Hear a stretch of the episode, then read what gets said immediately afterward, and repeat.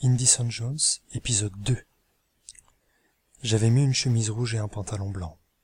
Seb, agissant auprès de moi comme un coloc slash pote slash épouse slash styliste, m'avait conseillé ce lin qui ne m'inspirait rien, mais qui avait l'avantage d'être léger.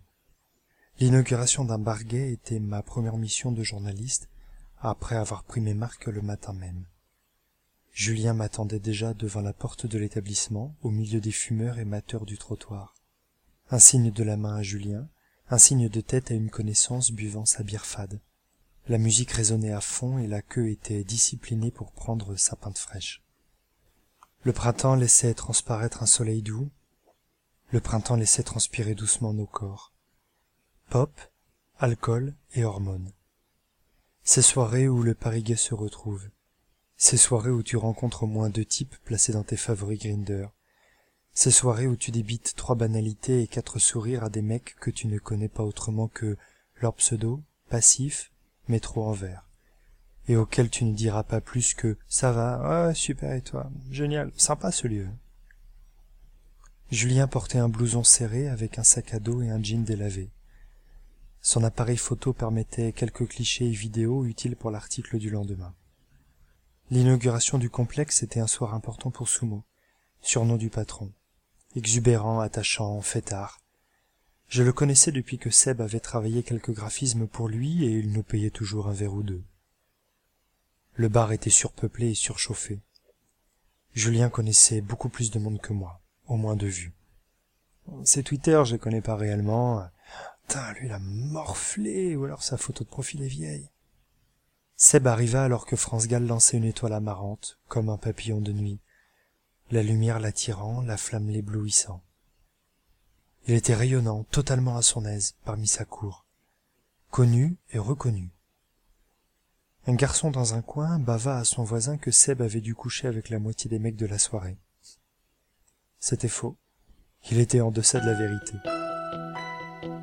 Je sens mon corps qui chavire, la chaleur qui m'envahit, et mon désir qui me brûle, qui va consumer ma vie, comme un papillon de nuit.